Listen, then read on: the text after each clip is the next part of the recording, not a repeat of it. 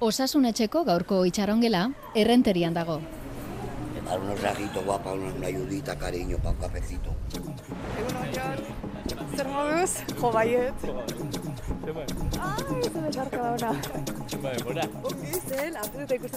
Kazetari lanetan ibili zen, baina gaur egun bere pasioa eta ogibidea denera salto egin zuen gero.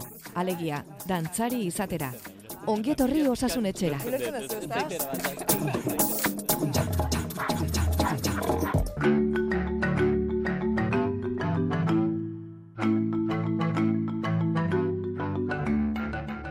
Eskerrik asko, ze, bueno, badakizu hau osasunetxeko itxarongela dela, osasunetxean Felix Zubia aritzen da mediku lanetan. Gure Jon eskuetan, Maia Zein, dantzaria, koreografoa, irakaslea, kukai dantza taldearen sortzailea. Osasunaz. Oso ongi, hori ere zaindu beharra dago, bizitzan eta lanbidean ere bai, beraz, ongi, gertu, gertuko, gertuko datorkit gaia. Badakizu Jon Maia zein, oso, izen artistikoa duzula, ala iruditzen zait. Aztakit, inoiz ez nuen pentsatu, bai, ala uste duzu. bai ez, Jon Maia zein. izan leike, izan Dira motzak, dira ederrak, ez, eleganteak. Bai, egia, Prest daude osasunaz aritzeko? bai. Osasunetxea. Osasunaz, etxetik kanpo. Begira, errenterin gaude. Errenterian, kukai dantza taldearen entsegutokian, niesen kulturgunean egin nahi izan du itxarongelako elkarrizketa. Dena ikasitakoa. Eta momentu honetan, ba, kukai dantzak ere, hemen dauka bere egoitza, hemen sortu ginen, eta hemen daukagu gure egoitza. Hauxe da niesen kulturgunea, alde batetikan eh, herri arte eskolaren egoitza, eta gero bestetikan ere, ba, beste inbat proiekturen egoitza, ezta? Hor dago kukai, hor dago deiabu, antzerki konpainia, hemen dago musika bulegoa, Eta bide batez esango nuke, momentu honetan, gaurtik aurrera, osasunarekin harremana duela, ze kulturgunea txertaketa puntu. Nola diren gauzak, ze kasualitatea. Egitazko itxarongela ambulatorio bihurtuta dago gaur kulturgunea. Gripe txertoa eta COVID txertoak? Ba, uste dut, baiet gaurko sorpresa izan da gaur, baina bai, bera. bai, mentxe, erizainak eta herritarrak eta gora bera. Kaixo, egun hon. Kaixo. Erizainak dena prestatzen ari dira herritarrak hartzeko. Utzi digute zati bat.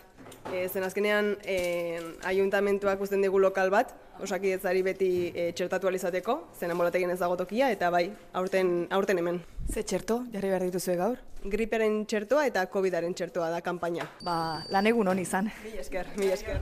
Nahi duzu, pasatuko gera gure gora joan aurretik, e, dantzakelatik, eta horrela dantzariak ikusiko ditugu prestatzen? A- gorputz Eta dantzatokirako bidean jarri gara. Eszenatokian gauza asko jartzen ditugu. Zuen iruditerian duzuen oiko ispiluzko dantzatokia irudikatu horrela da eta kulturgunean dagoen dantzatokia. Kela argitsuan ari dira hiru dantzari luzaketak egiten. Exhala, entrelaza las manos detrás de la espalda. Etxe ditugu, dantzariak asteari ekiten, gorputza pixka prestatzen, jogako klasetxo bat egiten, gero ba, ondoren ensaio asteburu, datorren asteburuan izango ditugun emanaldietarako ja eh, azken ensaioak egiteko. Eta bueno, ba, hoxen gure lanak osasunarekin ere. Azteko jo, Harreman. yoga egitea, ez nekin e, entzegu bat hasi aurretik yoga egiten zenutenik? Ez beti bino batzuetan bai, askotan bai. bai. Unos pasos frente a la que mantienes. Igual mozten digu guk rolloa. Ez dakit. Ez nahi zutu igual yoga egiten ari dira eta gu hemen Bai. mikrofono batek. Bazen bulegora eta gurera jarriko. Guazen. Gero itzuliko gara. Aurkeztu zure burua, entzulen aurrean. Bueno, ba, nire izena Jon Maia zein da, mila zirunde irurogeita mazazpigarren urtean jaiotakoa. Txiki txikitatikan e, dantzan aritu naizen pertsona bat, sei urterekin hasi nintzen, dantza bezala kirola ere egiten nuen, futbolean jokatzen nuen, bere garaian, amairu amalau urterekin ja beste ekintzak utzi nituen eta nolabait erabaki nuen dantza zalan ere bidea. Inoiz zenuen uste e, profesionalki nire bidea izango zenik, ze dantza tradizionalaren mundutik nator, eta nagusiki mundu amater bat e, bezala ezagutu nuenik. Orduan, bueno, eta egia da, ba, ba, kukai sortu zenean eta ba, aukera izan nuela, eta ba, pentsatu nuen erabat buru belarri dantzara, konpainiako lanera jartzea, Eta hoxe, ba, hiru seme alaben aita naiz. Aurkezpenak eginda. bai, ez esango nuke, egia da... Osasunaz hitz eta egitera etorri gara, ez? em, Arazo nagusienetako bat orain dela urte batzuk belaunetan naukan desgaztea zala, ba, nire, nire jardueraren ondorio, ondorio zuzen bat, eta urte askotan zehar aritzeko modu baten ondorio. Eta, bueno, ba, horra nuen prozesu bat, askoz gehiago hurbildu nintzen e, osasunaren zaintzara, elikaduraren bitartez, e, eta ia da momentu honetan, ba, ba zuzendaritzaz lanaz gain, estenatokian ere banago, gustora nago, eta esango nuke orain dela urte desente baino hobeto sentitzen naizela eta orduan osasunaren zaintzak ekarri nauela baita ere e, bueno, ba, ba dantzaren gozamena beste puntu batetik eta momentu honetan gustora nago eta eta bueno, ez dut bukaerarik ikusten oraingoz. Jon Maiaren agenda egunerokoa oso beteta dago. Ez da erraza izaten beretzat horrelako elkarrizketa baterako, elkarrizketa lasai baterako tarte bat egitea. Deitu genionean, Madrilera egin beharreko bidaia baten baiestapenaren zaintzegoen. Eta guk atzak gurutzatu genituen Madrileko hori ba, beste egun batean egokitzeko. Eta hala izan zen. Agenda estu horrek dakarzkio maiari burua usterik handienak nonbait. Ba, agian osasunetik alden, gehien aldentzen hauen faktorea hori da, momentu honetan. Egia da, uste dut lortu dudala, na, gero agian hitz egingo dugu, ez? Nola hurbildu naizen e, mundu txorretara, ez? Baina, e, agian lortu dut, nolabait, e, min fisikoak eta nahiko kontrolpean eramatea, eta fisikoki, ba, momentu honetan egiten dudan horretara iristeko moduan, nahiko duin egotea, esan dezagun, Baina egia da, ba, ba, lan erritmo horrek, estres horrek, ardura maila horrek urruntzen hauela hortikan, ez? Ze horrek zalantzei gabe eragin bat dauka gure osasunean, ez?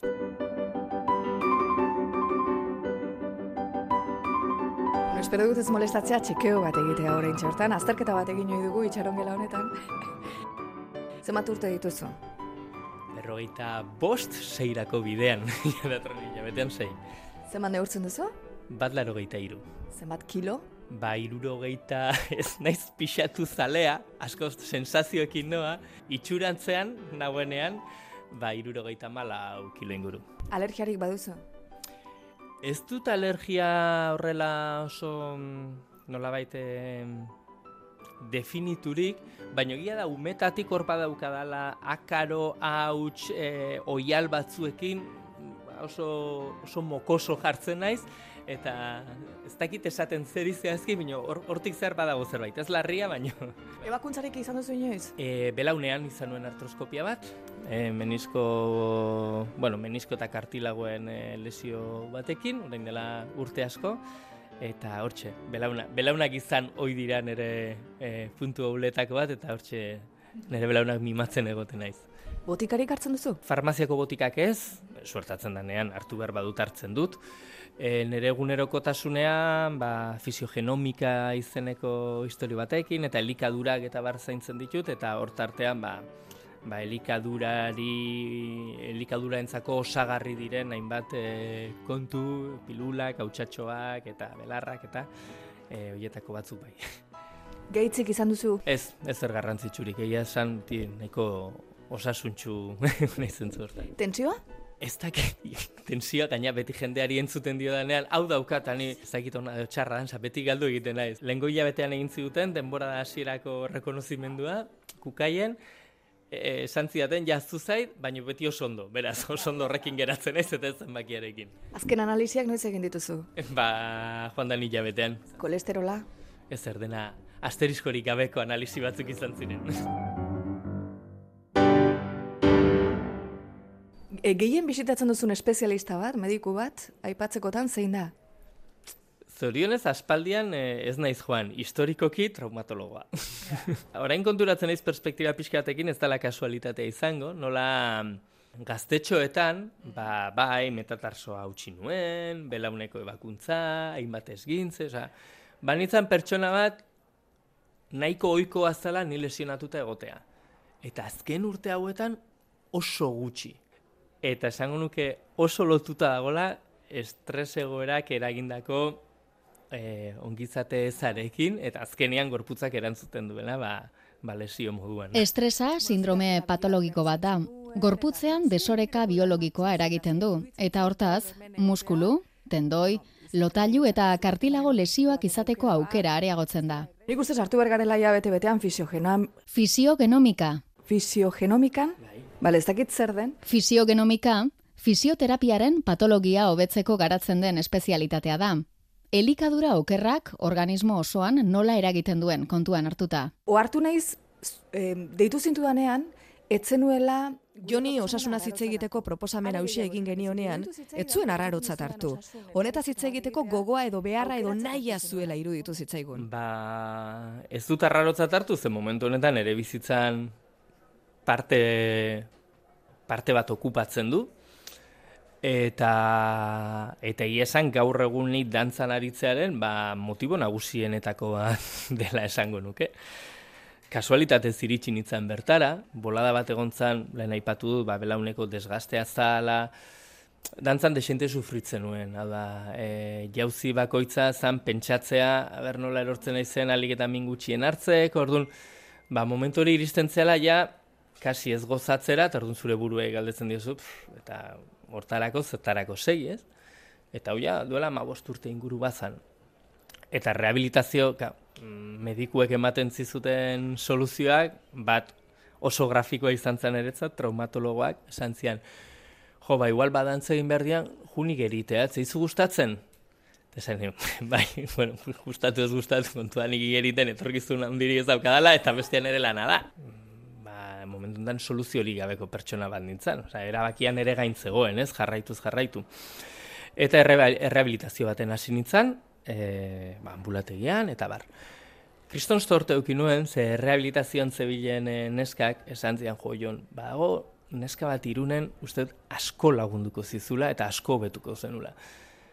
Eta, bueno, pa, ala egin nuen, txanda eskatu nuen, joan nintzen, Itziar González de Arriba, da bera, e, momentu honetan oso ospetsu egin dela, ba, ba, eliteko jokalari futbolari asko, ba, erezki eta kirolari asko hartatu dituelako, eta oso emaitza duena eman ditu. Jo, bere le, lehenengo gunean izan zen, hau da dena? Buah, esto está chupau, esan zian, oso ondo jarriko ze denik, benetan? Neretzako izan zen, zein berde, ez? Tratamendu bat hasi nuen, baino era berean elikadurarekin, eta osagai, elikaduraren osagarri ziren, hainbat, eh, ba, botikekin ere bai. Tordun ere buruari esan nion, bueno, sei beteko epea emango diot, euneko eunean errespetatuko dut esango dira, eta ikusiko tia gertatzen da. Zer aldatu zenuen hor? Bueno, ba, ba nik esnekia jaten dituen milaka egunero, esnekiak utzi, glutena utzi, kafea utzi, bueno, eta, eta orden berri bat jarri ez, e, elikaduran. Baina, ostra, sei labetoien ondoren, asintzan, asko zere hobeto sentitzen.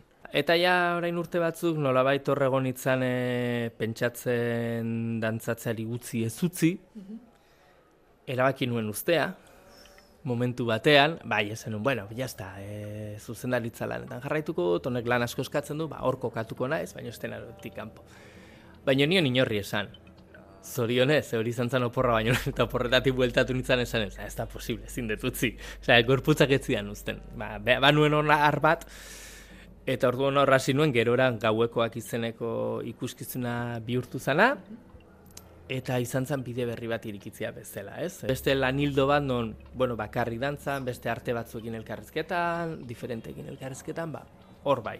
Eta, klar, horrek ekarri zian, ze, bueno, horregoteko jarri behar dut. Eta orduan, ba, fisiogenomika honetan nolabait orain baina hola buru belarri eta aldea izugarria da. Osa, momentu honetan gai sentitzen naiz estenatu joki batean aritu, asteburu batean bizpairu saio emateko, eta bain urte batzuk enuen pentsatzen orain adin honekin horrela egongo nitzanik, ez? Eta orduan, ba, bueno, ba, egia da bizitzarekiko jarrerare hobea, e, hau ezagit ona edo txarra dan, ze indartxo sentitzen zera gauzei ekiteko, baina no, indartxo sentitzen zen, ba, gauza gehiago ekiten diezu, eta batzutan hori kontrare tor daiteke. Baina, bueno, ia pozik nagola eta konturatzen naiz, ba, ba zaintza, zaintza moduan zaudenean, mm ba, jo, asko zueto zaudela, eta asko zeo beto funtzionatzen dezula, maila personal zein profesionalean. Jonek hau kontatu egin nahi zuen, berari ongi doakiolako eta konpartitu egin nahi du. Bueno, ba,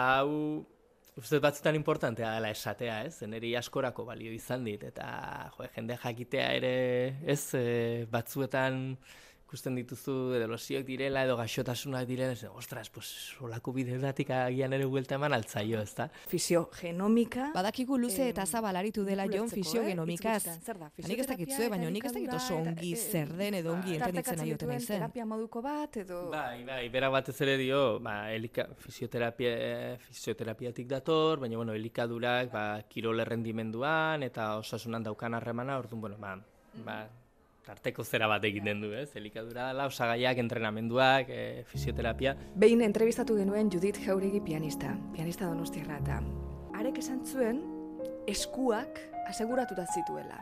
Ez dakit zuek dantzari profesionalek horrelakorik egiten duzuen, oinekin, hankekin, belaunekin? Egia esan ez, eta noiz honek, jendeak galdetzen didanean, lehenengo pentsa du, ze, ostra, flipau, ez, gure, gure kasuan. Baina gero bestetik izazu, jode, zergatik gan ez, ez da. Erantzuna da, ez. Baina noiz to noiz, batzuten, kamola letxe, guk horrelako zerbait egingo bagenu ere, baina, bueno, ez dakit, begiratzeko kontu da, baina egia esan ez dauka, ez dauka, nik pertsonalki ez dauka, eta zer egin da, eta nire ingurukoak ere ez.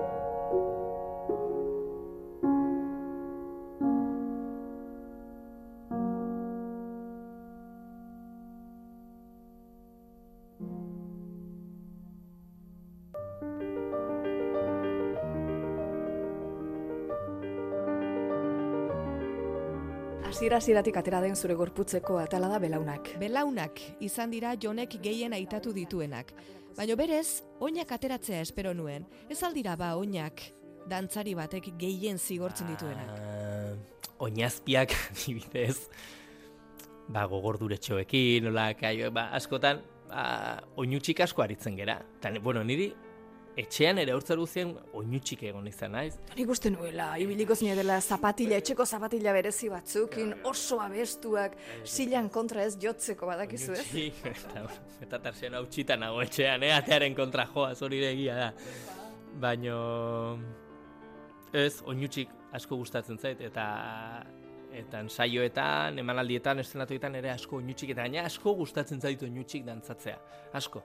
Baina ez, ez, ez da, oinek ez ditut zaintzen bat ere esan. Podologora, Ez naiz joan inoiz. Benetan gaizki dago hau esatea, baina ez naiz joan inoiz.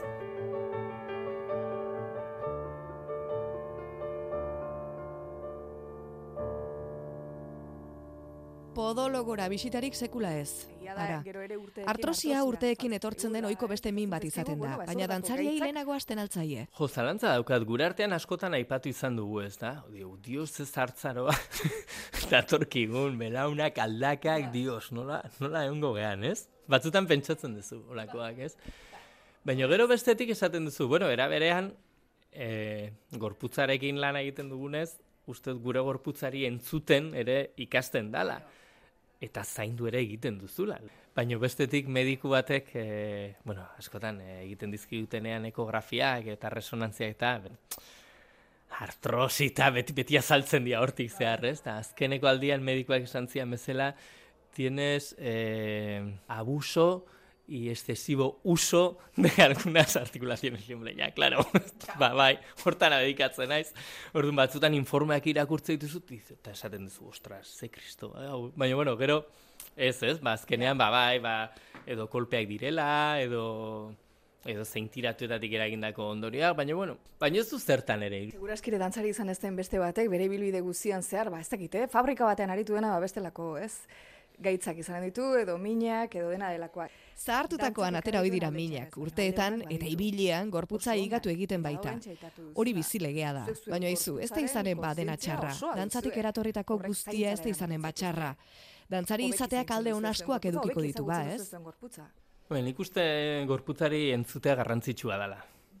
Eta, bueno, gorputzari eta barruari, ez da? Azkenean ere askotan osasuntxu egoteko, e, e, nolabait, eh, ganbaratik ere osasuntxu egotea komeni dalako.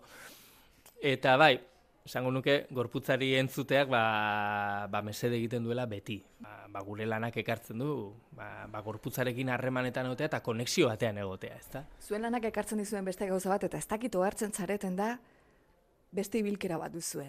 Azaldu zarenean, ni esenen, ate, aurra, oso okupatuta, mezu bat bidaltzen, nota bat, ez? Nota bat bidaltzen. Baina goikoa da, eh? kaletik noa beti audio kentzuten bidaltzen da. Baina doktore, mugimendu doktorean etortzen zara. Jendeak esaten digut, egia, nik beti pentsatzen dut ibilkera baldar xamarra dudala, ez dudala era bat ondo zanpatzen, hanka kanpora joaten zaizkit, benetan, eh? hori pentsatzen dut, baina gero jendeak beti, ah, nabaritzen da dantzaria zehala, bueno, ez dakit, onerako edo txarrerako da, baina bai, esaten digute, esaten digute. Bueno, gero, dantzak eta dantzaren alde honekin jarraituz, dantzariak zarete pertsona ederrak generalean. Osea, igual ibilkeran gati, mugimenduen gati, nahi duzuna gati, baina, eta, eta bueno, zaintza gatik. Eta gainera mundu eder, estetiko eta poetiko batean egiten duzuelan, e, horrek sentimenduak piztuago eukitzea eramaten zaituzte dantzariak? Ba, nik, alde batetik nik uste sorkuntzara dedikatzen edonor, edozen e, jarduera artistikoeten dela ere, e, sensibilidadea lantzen dela, hau da, ez lagoela sensibilidade hori, ez? Baina baita ere bestearekiko, bestea entzun, bestea sentitu, are gehiago taldean lan egiten duzunean. Sortzaile asko bakarka egiten dute lan, gure kasuan kontrakoa erabat lantaldean, nik ez naiz imaginatzen bakarka lanean. Askotan, gizarte honetan esango nuke, hainbeste saritzen da pragmatismoa eta hain gutxi entzutea sentiberatasuna, ba, ba oztasun hori, uste ez dela gizartaren ez dela ona, eta elkar entzun, elkar sentitu gure buruak, entzun gure gorputzak, transmititu adierazi, uste dute oso osasungarria dela hori ere bai.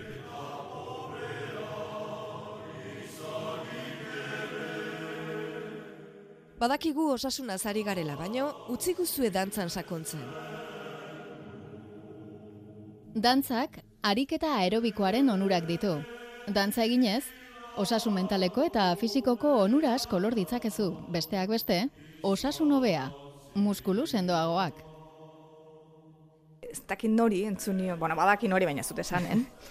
e, eguneroko zakarkeritik, horietatik ies egiteko joan behar dela ikuskizun non bat ikustera, erakusketa non bat ikustera, hortik arteak salbatzen gaituela. Dantza salvazioa da. Esango nuke bai dantza eta bai artea oro har oso terapeutikoa dela. Ez dakit, zuk etxean Bai. ze egoera duzu, nola zaude? Ba, Nola daude osasunez?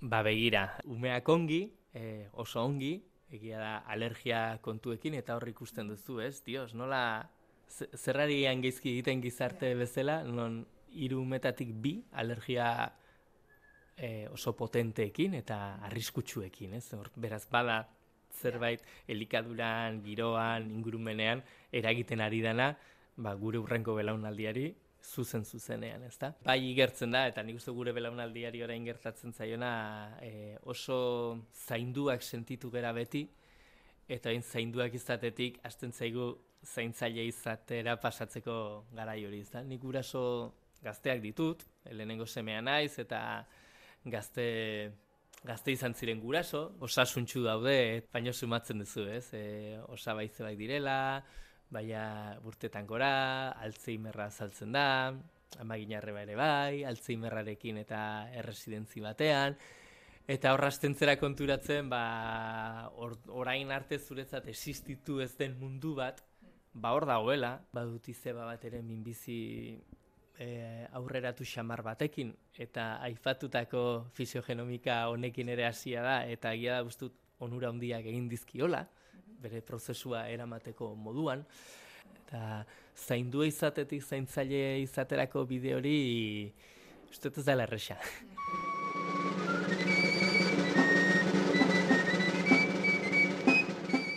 Zuri dantzak reinan ondi Jon Maiaren etxean ez dago dantzaririk. Nere familia ama ez da dantzari ofizial izan inoiz, ez da dantzari ulertzen dugun hori izer inoiz, baina oso dantzaria da, betidanik, ez? Sei urte zituela ekin zion dantzari, errenteriako ereintza dantza taldean. Dantza tradizionalean jaso du bere eziketa nagusia, eta hortik abiatuta landu ditu bere proiektuak. Bakarlari gisa, mila bederatzireun dalarogeita mazazpitik, 2000 bostera bitartean, zazpi aldiz izan zen Euskal Herriko aurreskulari txapelduna.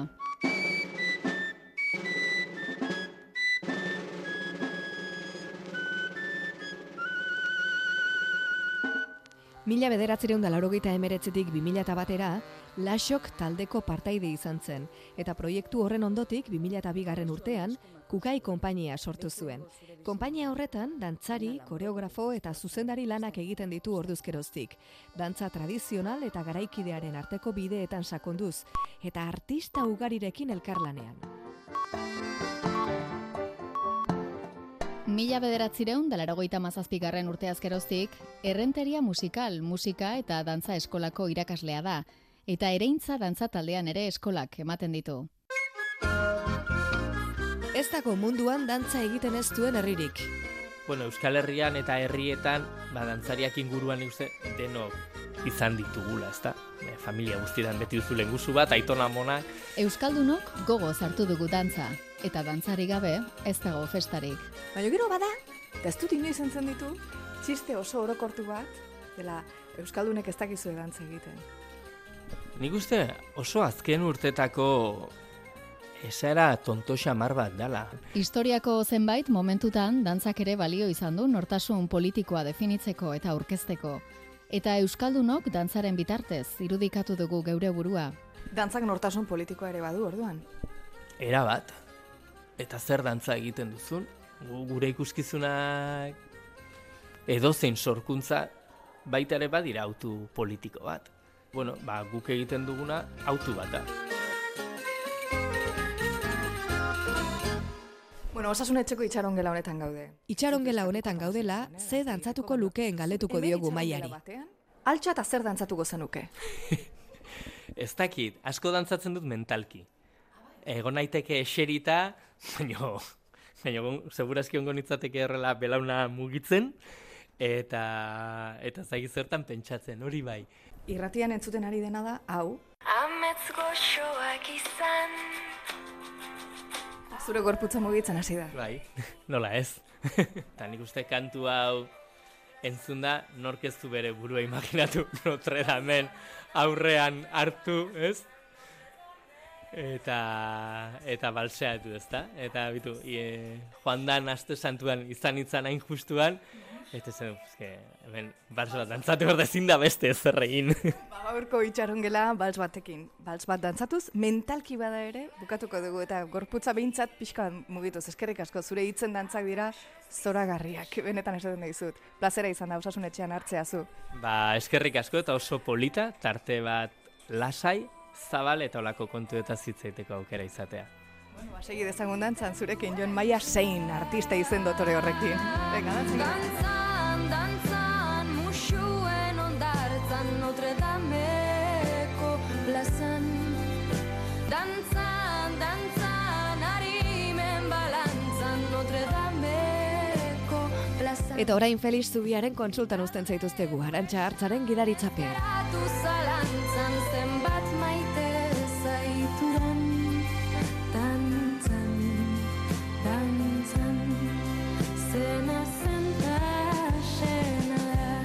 Iztaroren kantu honekin irudika ditzakegu dantzan, bat ere esfortzurik egin gabe gainera iruditzak, irudika ditzakegu Jon Maia eta Itziar Alduntzin. Mm, Gehiago kostatzen zaigu Feliz Zubia dantzan irudikatzea. Egunon, Feliz. Egunon, Bertxotan bai, baina dantzan? bai denerako denik ez omen da, eta ez da hori ez nire zaletasuna hundien. Ez genbiltzan orduan haino kerroker. Bueno, begira hobeto dantzan baino, pentsatzen dugu. Aizu ba, gai polita atera digu Jon Maiak mai gainera, e, dantzariek belaunetako edota aldaketako artrosia garatzeko arrisku handiagoa ote duten, galdetzen zion berak bere buruari, edo lantzearen lantzez arrisku hori txikitu egin ote daiteken, Feliz, ze iruditzen zaizu? E, ba, haunditua daukatela. Arrisku handiagoa azkenean, dute. Bai, Bai. E, jauzi asko egin behar dituzten ogibideek edo jarduerek edo, ba, azkenean bai belaunak eta bai aldakak erazateko joera dute.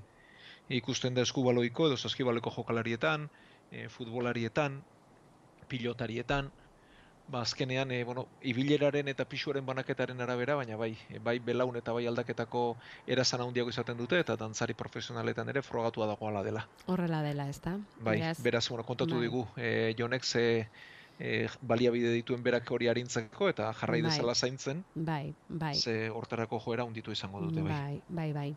Zu bazeneukan, berak aipatu digun fisogenomikaren berririk? Ez, egi esan da ez. Ez zenuen ezagutzen, bueno, ez da guk ere, eh? dugu eta Bai, bai, bai. Bueno, berak elikadura asko zaintzen duela aitortu du, gero ariketari eta entrenamentuari garrantzia handia emanez, bizi ohiturak aldatu eta bueno, ba horrela lo- lortu du Jon Maiak, dantzariak, osasun hobea izatea eta ondorioz ba bizitzan ere beste jarrera bat izatea. Azte hori bai dagoela garbi. Felix, ez duk behin baino gehiagotan esaten diguzu osasuna dena da eta osasuntxu baldin bazaude bizitzari ere bestera batera begiratzen zaio, ezta.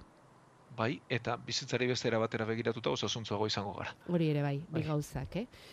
Bueno, ba, mm, itxaron gela utziko dugu, eta guazen medikoaren kontsultara, gaur medikoa oso lanpetua daukagu eta.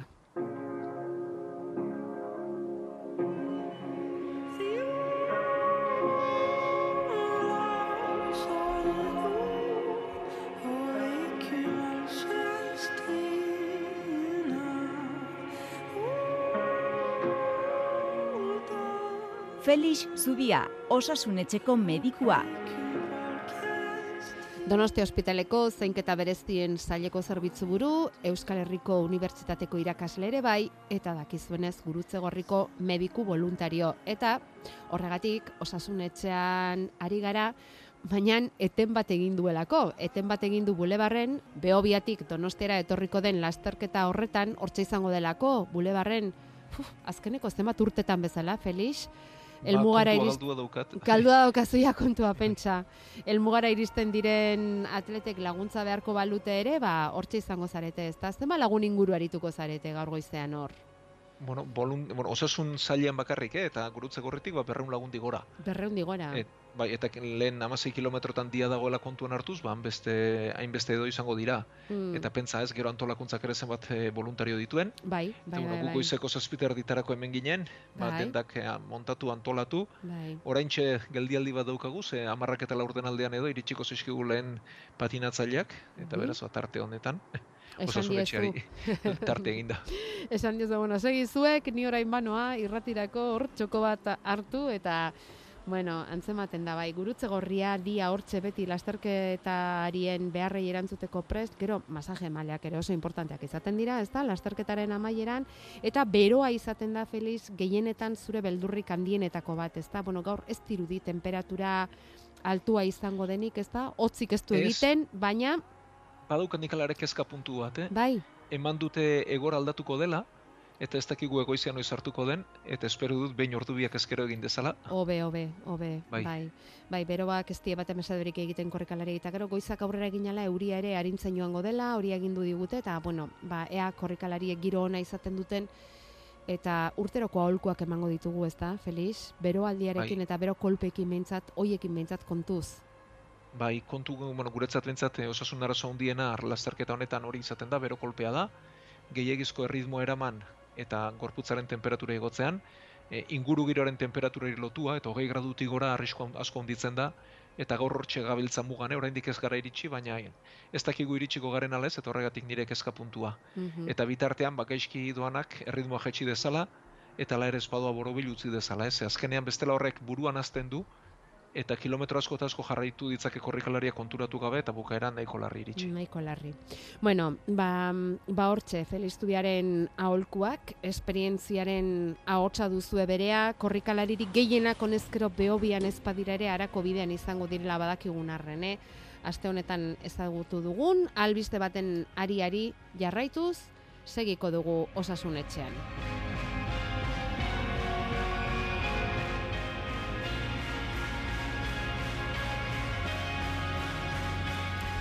Agian ikusiko zenuten, e, irudiak oso esanguratsuak eta ikusgarriak izan direlako, irurogeita hiru urteko gizaseme bat, frantziarra bera, oinez ibiltzeko zailtasun handia zuen, Parkinsona zeukan eta euneko laurogeita amabosteko ezintasuna. Orain, txertatu diote bizkarrezurrean, bizkarrezur muinean alako gailu bat, orain esango digu zehatzago Felixek, eta lortu du ia normaltasun osoz oinez ibiltzea. Eta esan dugunez, ba, bideoak ere zabaldu dituzte eta ederki ikusten da aldea nola zegoen lehen eta nola gelditu den orain. Lausanen, suitzan garatu dute eta mm, aste honetan eman dute lortutakoaren berri. Felix, eta hau e, aurreratu diguzu oso garrantzitsua dela, naiz eta pertsona bakarrarengan lortutako aldaketa den. Bai, e, bueno, Parkinsonari egiteko bide berri badelako, ez? Eta kontra egiteko beste modu badelako. E, egia da kasu bakarra dela, e, giza seme gazte batean, ez dakigu kasu gehiagota funtzionatuko duen, ez dakigu hau larogei urterekin egin liteken ala ez, hau da oso kasu berezia, oso pertsona gaztean, e, gainontzean osasun arazorik ez duenean, baina bide bat zabaltzen du ez, ea e, azaltzeko gauza naizen.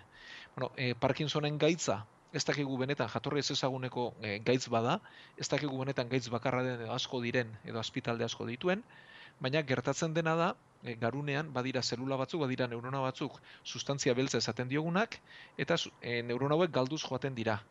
Neurona hauek sortzen dute gai kimiko bat, dopamina esaten zaiona, eta e, nolabait esateko mugimenduaren laguntzaile dira. Hau da, mugimenduaren eragile nagusia garunaren kanpoaldean dago, azalean dago, baina badira beste neurona batzuk erdibidean daudenak eta hauek dira sustantzia beltzekoak, ba, mugimendua laguntzen dutenak eta osatzen dutenak. Eta Parkinsona duenak, ba bai, dardara da behar bada e, zeinurik nabarmenena, baina dardaraz gain mugimendu pobrezia bat sortzen da, ez? Ba, aurpegian espresibitatea galtzen da, ibilera izoztu egiten dau da, pauso oso txikiak emanez eta erortzeko arrisko askoaten dira, e, idazteko ere ezin izaten dute idatzi, e, azkenean jateko ere arazoak izan ditzakete, bukaeran dementzia, bueno, e, Parkinsonari kontra egiteko botika nagusia dopamina hori handitzea da. Hau da, Mhm. dauden zelula horiek lan gehiago egin dezatela eta dopamina gehiago sortu dezatela. Bai. E, horrek funtzionatzen du urte batzuetan, baina neuronak galtzen doazen bezala, dauden horiek ezin dute ba, besteen lana ordezkatu eta sintomak okertu egiten dira. Mhm. Badira bestelako botikak ere, baina egia da urte batzuk aurrera lehen urteetan bizi kalitate asko hobetzea lortu da, baina azken urteetarako ez. Mhm. E, bueno, e, eta honek ematen duen e, aukera da ibilera hobetzeko. Egin dutena da bizkarrezur muineko mugimendua bizkarrezur muinean sortzen denez edo bueno, sortu baino gehiago e, mantentzen denez, hau da dugu garunean sortzen dela, Bai? Tarteko neuronak ditugula, eta gero, beste konexio bat egiten da bizkarrezur muinean, eta bizkarrezur muineko nerbioak dira, oinetara doazenak, edo besoetara doazenak, edo gorputzean banatzen direnak. Ja, hori izango Orduan, egin- autopista moduko bat, ez? Bizkarra Hori da, baina bai. tarteekin, eh, eta konexio Bai. berriekin. Mhm. Orduan, egin dutena da, estimulatzailea jarri, bizkarrezur muinean, Bai. sentsorea jarri e, gorputzaren beste atal batzuetan, eta gorputzaren posizioaren informazio hori hartu, eta gorputzan non dagoen jakinda, eta bizkarrezur muinean non e, estimulatu behar den jakinda, mugimendu normala eragin. Eta egia da ikusgarria dela e, Bai, lortu oso. duten emaitza. Oso, oso. Bai, bueno, orduan honek bide bat zabaltzen du Parkinsona ez bera sendatzeko, ze arazoa garunean daukagu, Bai. baina bai eraginaren zati bat murrizteko, egia da aurpegi ez duela hobetuko, egia da beste pobrezia batzuk ez dituela hobetuko, egia da beste gauza batzuk ez dituela hobetuko, baina bentsat ibilera bai hobetu du- duela, Eta ez da gutxi hori, eh? eta ez da gutxi, eta hau noiz iritsiko den, ba, egunerokotasunera, ba, oraindik ere urte asko faltako zeskigu, ez? Ja. Baina, bueno, bide bat zabaltzen da, bide bat zabaltzen da Parkinsonaren zat, eta talde hau bera, edo haintzat, e, Lausaneko Unibertsitate bera eta ospitale bera, ari zen lanean duela urte batzuetatik, ba, e, bizkarrezur muineko lesioak dituzten, edo paraplegia edo tetraplegia duten gaixoetan ere. Bai. E, haientzat ere lortu zituzten emaitza oso onak, eta honetan ere bai, ez, hau da, eta ikusten ari da talde horren emaitzak oso onak direla, eta bide egingo duela bai Parkinsonaren zat, baina baita ere tetraplegiko paraplegikoentzat ere, ibiltzeko aukera bat emateko. E, noiz ba urte desente barru oraindik ere. Ja. baina e, ur, lehen urratzak hor daude eta lehen urratz esanguratsuak direla bentsat esan dezakegu. Hor, bide bat urratu dute, eta, bueno, ba, gero bide hori osatzen, eta ontzen, eta, eta beste gaixo batzuetara zabaltzen joate izango da kontua, ez da? Hori da eta probatu eta ikusi zer ondorio dituen eta Mhm. ebakuntza nolakoa den eta bueno, Bai. baina bidearen hasierak bentsat itxura oso ona du. Ze bakuntza egite ere ez da broma izango, ez? Ez noski hor bizkarrezurrean aritzea da, e, zaila da teknikoki, e, sentzoreak ondo jarri behar dira, non jarri asmatu da. dago, Mm. eta horrek e, izan ditzazke komplikazioak ere noski. Mhm. Gaixoak ere onartu egin behar du, Felix. eta kasu hontan onartu du, eta beira, ba, oberako izan da, eta onerako izan da, beretzat, eta ondoren etor daitezken guztientzat, ezta? Bai, eta bueno, ba, lehen kasua da badiote eta oso gaztea eta oso kasu ba, aukeratua da noski, ez? Beraiek ere kasu politena edo aukeratu dute beraientzat lehen proba egiteko. Bueno, ba, ikusiko dugu hemendik urte batzutara zer datorren, baina bentsat esperantzari balio zabaldu zaio. Eta garrantzitsua, iruditu zaigu, berri honekin astea, azaroaren amabiko osasunetxea. Euskadi Irratian Osasun Etxea. Bueno, eta momentuz Parkinsona utziko dugu eta esofagoari erreparatuko diogu Durangoko entzule honek eh, alaxe eskatu digulako. Berak dioenez, badira hamar bat urte, e, iatoko herniarekin dabilela, tratamentu ere jarri diote, baina hala ere esofagitisa garatu du eta gaur egun barreten esofagoa duela dio. Biopsi ere egin diote eta maitzaren zaidago, eta artean zure aholkoa nahiko luke Feliz zer gertatzen zaion pixka eta azaltzea eta tratamenturik ba ote den, zer etorri ote lekioken, eskat bere kasua lantzea eskatu digu. Bueno, ba, gustu handiz, ze hau bai entzule askorentzat eh, interesgarri izan litekela. Bueno, e, gu jaten duguna, ba, badakigu ez, estarritik dator, faringetik, eta gero esofago edo estegorrian bera dator, urdaileraino. Estegorria bera bularraldean kokatzen da, diafragma gain ditu, eta urdaila bera ja abdomenean sabelaldean daukagu. Eta urdailaren edukia azidoa da, erre lezakeena goruntz etorri eskero, bai estegorria bera, eta baita estarriraino kasu larrianetan ere. Horri errefluxu gastroesofagikoa esaten diogu. Eta hau gertatu ez dadin, ba, urdailak badu goian balbula bat, kardiaz esaten zaiona, eta balbula honek desego lan egiten duenean sortzen da errefluxua. E, iatoko hernia gertatzen denean, urdailaren zati bat bularraldera sartzen da. Horri esaten diogu da. Diafragmak badu zulotxo bat esofagoa pasadadi, Mhm. baina urdailak ez luke pasa behar, eta zulorrek eman egiten du, eta urdailaren zati bat gora etortzen da. Ja. E, ez dira beti baliokide errefluxua eta hernia. Hau Da, izan liteke errefluxu herniari gabe, Bai. eta badira herniak errefluxurik gabe daudenak ere. Mhm. Baina egia da hernia duenak errezago izaten duela errefluxua. Ados. Eta pertsona bat nabaritzen dutena da bihotzerrea, e, ahoraino iritsi liteken ezintasuna, zenbait kasutan errefluxu horren ondorioz ez dula ere bai, ez darria ere e, nabaritzen bada, eta bueno, bat, denbora askoa mantendu ezkero, ba, urdailaren azal hori erre egin liteke. Eta erredura horren ondorioz, bere azala loditu egiten dago da gorputzak erreakzionatu egiten du, eta azala loditu egiten du. Eta horri esaten diogu barreten esofagoa. Urdailarena edo esofagoarena Esofagoarena. loditzen da, bai, bale, Esofagoaren, hau da, Mm. urdaila prest dago azidoa jasotzeko, bai, baina esofago ez dago prestatua berez. Mm, ja, ja. Eta Mhm. horren erantzunez, loditu egiten da, hasi egiten da, baina askunde horrek, ba, zelula edo ehun desegoki bat eragiten du. Ta min bera da? E, ez, barreten esofagoa ez, e, Ez. refluxua bera bai. Ja. Bihotzerrea eta horko, bueno, ba, ezintasun hori edo minberatasun hori batez ere otorduen ondoren baraualdian eta gauez sortzen den zerbait da. Ah, bai. Bai, orduan, barreten esofagoa berez ez luke sintoma gehiago emango, zaindu beharreko zerbait da, ze, bueno, arriskua oso baxua den arren, egia da minbizi batean buka lezakela. Ja. Esofagoko minbizi batean orduan tarteka zaindu beharra dago, eta horregatik egin diote biopsia. Mhm. Eta biopsiaren emaitzen araberan lortu nahi dena da minbizira iritsi baino lehen, ba, beharko balitz ebakuntza bat egitea. Ebakuntza handia da, baina minbizia garatu baino lehen egin beharreko zerbait. Mhm. Hau da, arriskua oso bajua da, eh? Bai, bai, bai. Orduan, egin beharra dena da, barreten esofago badenean tratamendua jarri, Mhm. badira antiazidoak horri kontra egiteko, e, bueno, horretaraino iritsi baino lehen errefluxua duenak, ez? Egin behar duena da, lo egiterakoan burua pixka bat goruntz e, du, duela lo egin, gora joateak gehiago kosta urdailaren edukiari, badira botikak, jarioakin azido horiek murrizten dituztenak, eta kasu txartxarrenean egin liteke bakuntza bat ere, eta balbula artifizial bat egin liteke baina behin eh, kasu honetan bezala barreten esofagoa garatu denean, ba, kaltea egina dago eta zaintzea gelditzen zaio. Bai tratamentuarekin jarraitu, botikekin jarraitu, eta tartean tartean endoskopia bat egin beharko diote, jakiteko barreten esofagori nola doan. Bale. Eta, Eta- minbiziari aurre hartzen saiatu, Mhm. edo bentsat, e, minbizi aurreko lesio bat ikusten baldin bada ebakuntza egin eta hori konpontu. Hori esatera nindoan, behin barreten esofagoa garatu baldin baduzu, edo sortu baldin bazaizu, ebakuntza exofagoan egin behar da, ia urdaileko ebakuntzak eluk edukiko zentzurik, ala? Ez ala da, baina bueno, e, ez da dila beldurtu, eh? Ja. Ez berat, ez e, diagnostiko hori duen entzulerik ere. Hau da, arriskua oso bajua da minbizi bat garatzeko, Mhm. Orduan ez dago ebakuntza derrigorrez egin beharrik, Kontrola da egin behar dena. kontrola bai, eta gero hortarak joango balitz, orduan bai ebakuntza egin. Mhm. Baizte, em, bueno, e, iatoko hernia kasuak izan ditugu gehiago ere, horren ebakuntza ez da inkomplexua, ala bai, Horrena nahiko erraza da. bai, E, egiten dena da urdaila bera jetzi, jetzi eta hor sortu den handitutako zulo hori itxi.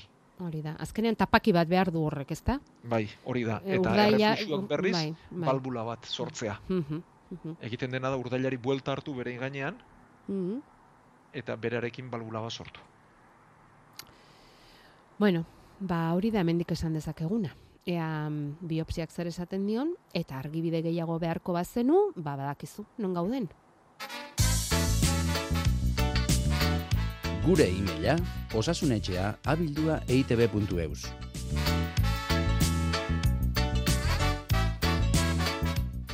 Eta gure e-maila egoten da, hogeita lau orduz, zazpiegunez, irureun eta irurogeita bost urteko egun guztietan, eh?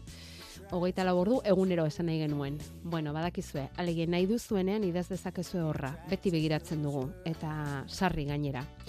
Bueno, beste hau, irurogeita bat urteko entzule baten mezua da trokanteritisa duela dio, e, ibiltzean barrutik tirante-tirante sentitzen duela zangoa, zainak etengo balitzaizkio bezala, mina ematen dio, oean buelta hartzean ere bai, eta, bueno, sintoma hauek aipatzen ditu, besteren batek antzeko egoera, egoeran balego ere, ba, esan egiten ditugu, mm, hemen esaten duguna, ez, ba, norberarentzat hartu ahal izateko. Eserleku bajuetatik altxatzea ere asko kostatzen omen zaio, eta, bueno, fisioterapeutaren gana joan da, baina momentuz ez du hobekuntzari sentitu Felix. Eta nahiko lituzke zure aholkuak. Zer egin dezaken parazetamola hartzeaz gainera, hori orain ere egiten omen du eta ikusten da ba ez dagoela eroso. Aldakako arazo bada, ez? Bai, baina aldakaren kanpoaldekoa. Vale. Hau da, e, aldakaren arazo gehiena barrualdean datoz, ez? Mhm. E, izterrezurrak femurrak ba, belaunetik aldakarako bidea egiten du, zuzen dator, eta gero barrurantz, ba, ele baten forma hartzen du. Arazori gehienak barrurantz datoz, baina kasu honetan trokanterra kanpoan dago. Elearen parean, baina kanpoaldean. Ipur masailaren aurrekaldean edo jarriko genuke eta pixka bat beruntzago. E, trokanterra femur edo izterrezurraren, ba, ezurraren kanpoko koska bada, eta koska horretan txertatzen dira zangoak gora jasotzen duten, edo alboraka jasotzen duten muskuluak. Mhm. Eta muskulu hauen gehiagizko lana dela eta ba, trokanter horri e, tentzio handiara egiten zaio, eta txertatze puntu horretan azaltzen da tendoiaren handitu bada trokanteritiza. Orduan, gehiagizko lan batek sortua da. E, ez dakigu lan postuari lotua, edo asko ibiltzen delako, edo bestelako jarduera batean denbora askoan ibili delako, baina trokanteritiza hortik dator. Berak aipatu digu fabrika batean garbitzaile lanetan aritu dela. Hori ere erantzi digu. Egia esan mezu Bai. oso zehatza bidali digu eta begira horri esker gauzak eh, hemendik ere zehatzago esan daitezke, ezta, Felix? Bai, ez dakigu garbitasunean zertan Ja, dabilen, ja. hau da, berez ibiltzeagatik ez luke arazorik izango, baina kosketan gora eta bere ibile behar badu, Mhm, edo piso handia bizkarren duela, mhm. edo gehiagizko derrigortze horregatik, hau da, zangoa alboraka gehiagi jasotzearen ondorio sortzen da trokanteritiza. Vale. Orduan, e, hor puntu horretan sortzen da mina, hau da, puntu jakin batean, eh? gaixoak atzaz esaten dizu, hementxe daukat mina, Ja. eta egia da, eta ukituta sortzen den mina da, beraz diagnostiko arreza da, eta entzuleak oso ondo esaten duen bezala, ba, albo baten gainean jartzen garenean, eta hoian adibidez, ba, min sarkor bat sortzen da puntu horretan. Mhm. Orduan, e, diagnostiko erraza da, eta badiot, e, tratamendurako errehabilitazio egin beharra dago, pisu hori kendu zangoari, da, albozko mugimendu horiek gehiegi ez egin jardueretan, e, baina bai ondo errehabilitatu, handitu hori jetxi dadin. Eta horrekin nahiko espada, antiinflamatorioak daude, parazetamolak mina arindu dezake, baina ez du gaitasun antiinflamatorio handirik, beraz, e, kontrakorik espada, antiinflamatorio bat komeniko litzaioke. Parazetamola baino hobeto eta horrekin nahiko espalitz, ba, bertan infiltratu litezke kortikoideak. Ados. Hori azken puntua litzateke. Mina arintzeko. Hori da. Begira ba, eh, 6 666 WhatsAppean, e, bidali digu entzule batek, e, mezua esanez, bere kasuan igeri egiteak mesede handia egiten diola. Antzerako mina izan da. Ez dakit trokanteritisa diagnostikatu dionala, ez? Baina berak esaten du igeri egiteak mesede handia egiten din niri, em, kasu, antzeko kasuetan. Ez dakit, Bueno, Felix, eh, zer esan dezakezun mugimendu horrek. Egia da igeri egitean, albosko mugimenduak ez direla asko izaten. Batez ere krol moduan igeri egiten dugunean, ez? Beste igeriketan modu batzuetan gehiago kargatu liteke. Bueno, e, ba, norberak bilatu behar duena da non kargatzen duen eta zen mugimendu diren txarrak. Eta gero, fisioterapeuta batek lagundu dezake rehabilitazio horretan. Garbi dagoena da, alborako mugimendu hori dela, egin beharreztena, ez? Hori da, Vale. hori da. Vale. Hanka zabaltzera bezala egiten dugunean, ez? Vale, vale, konforme. Aritu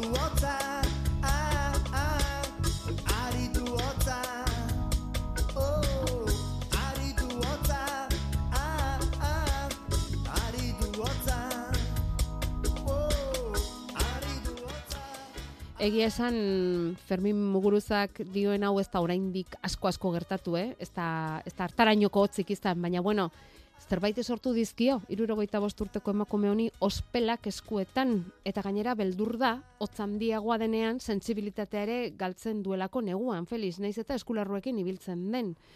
Ze aholku emango zen izkioken galdetu digu? Bueno, ba, gara, eh? baina zaila da. E, ben Zaila da. sortu direnean konponbide zaileko kontua delako. Bueno, ospelak oin eta eskuetan sortzen dira, hori badakiten zulek, ez? Beti muturreko e, eremuetan, ba, bertara zirkulazioa okerrago iristen delako. Eta hotzari erantzunez, ba, e, zainak egiten direna da lehendabizi asko itxi, gero kolpetik zabaldu berotasunera goazenean, eta itxiera eta kolpeko zabalera horren ondorioz, ba, larrua zala haunditu egiten da, gorritu egiten da, eta ospelak azaltzen dira. Orduan, e, ez azaltzeko bada norberaren joera individual bat horretara eta hortarako joera duenak errepikatu egiten du. Bai. Egia da lesio hauek ez dutela gero ondoren ikusten, Mhm. hau da, epe luzera ez dute arriskurik. Eta bueno, ba, agertu ez daitezen babes, e, babestia ez gomendatzen da, eskularruak, galtzerdi egokiak, oinatako egokiak, ez oso estuak, eta e, tabakoa baldin badago tarteko utzi beti. Ze tabakoa ospelen etzaia handi bada. Mhm. Eta gero badira krema batzuk hori arintzen lagundu dezaketenak ere. Vale. Baina badago norberaren joera ere horretarako. Bai, batez ere azpitik Mm. dagoena norberaren joera da. Bai. Azainak asko itxi eta irekitzeako joera bat. Ja, ja, Eta horre kontra egitea oso zaila izaten da. ja. Bon, kasu txartxarrenetan botika batzuk ere badaude e, hortan lagundu dezaketenak, baina botika hauek arteriak ireki egiten dituzte eta tentzioa desente jaisten dute. Ordan pertsona guztiek ez dituzte ondo onartzen. Ja.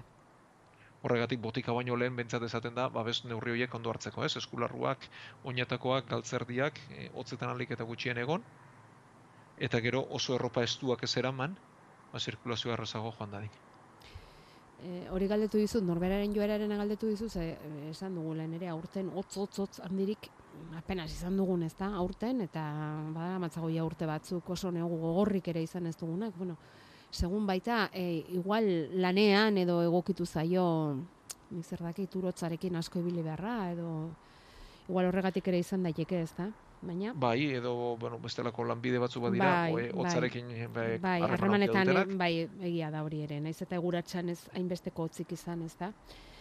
Hotza ibili beharra dagoena. Bueno, ba, ea ba zer moduz. Buelta ematen diozun egoera horri.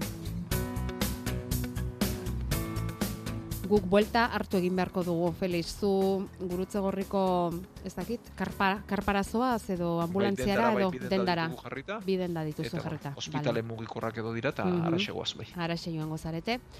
Beho biatik abiatu eta donostera iristen diren korrikalari hoiek pixka bat zaintzera, beharra baldin badago, eta guk goizari ba, jarraipena emango diogu, hemen Euskadi irratian, eta eskertuko ditugu entzule guztiak, gaur ere mm, gure saiora hurbildu direlako, eta saioa elkarrekin egiten lagundu digutelako, ezta? Bai noski, zuek gabe ez delako ezer zaio hau. Osasun etxea. Euskadi irratian.